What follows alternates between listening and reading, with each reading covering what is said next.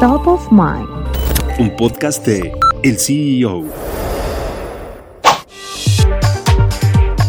Del huracán Otis por Acapulco fue implacable. Los hoteles a pie de playa tuvieron millones de pesos en pérdidas y el popular destino de Vidanta Acapulco no fue la excepción. Este conjunto es propiedad de uno de los grupos empresariales turísticos más importantes del país, que lidera Daniel Chávez Morán, que también forma parte del grupo de empresarios consejeros de Andrés Manuel López Obrador. Dentro de estos centros que son parte del portafolio de Vidanta Acapulco, se encuentra el Gran Mayan y Mayan Palace Acapulco, dos de los destinos más importantes para el grupo que encabeza Chávez Morán, que en 2021 recibió una concesión correspondiente a 11.663.74 metros cuadrados del tren Maya.